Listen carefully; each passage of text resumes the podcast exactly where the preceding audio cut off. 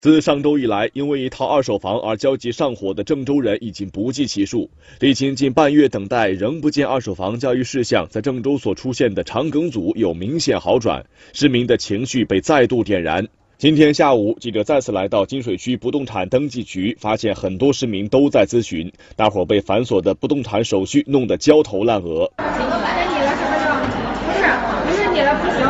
一位市民告诉我们，为了过户房子，他从八月份就开始办理不动产登记手续，女儿也专门从国外请假回来办理。但是二十多天过去了，他已经记不清楚跑了多少趟房管局和不动产登记局，但至今没有办成。早上六点我没事我就去排队了，排到根儿叫号叫到根儿了，因为你个变更，你去办事处，他又跑办事处，办事处说你不动产。他又去那儿不动产，不动产的话，你又属于金水区，你看看这这叫好了。你说你这这这叫来回跑，这老家伙跑死了不说了，这年轻人家都大人人家请假给国外请一个月回来把事办不完。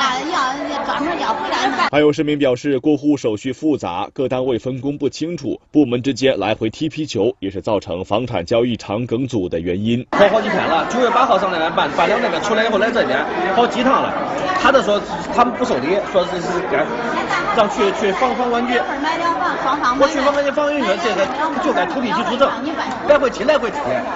在金水区不动产登记局，一些工作人员面对市民的询问，表现出的是很多问题他们自己都不是很清楚。我现在不是说不跟他变更，来俺这变更，俺可以给他变。之前之前俺出现过啥情况吧？俺搁这边给他辩了了，他们去那边人家又不认。不过事情可能马上就会有好转了。业内人士表示，由国土资源部相关领导带队的国家督导组将于今天下午抵达郑州进行调研督导，并于后天对郑州市不动产登记工作的。推进落实进行专项督导。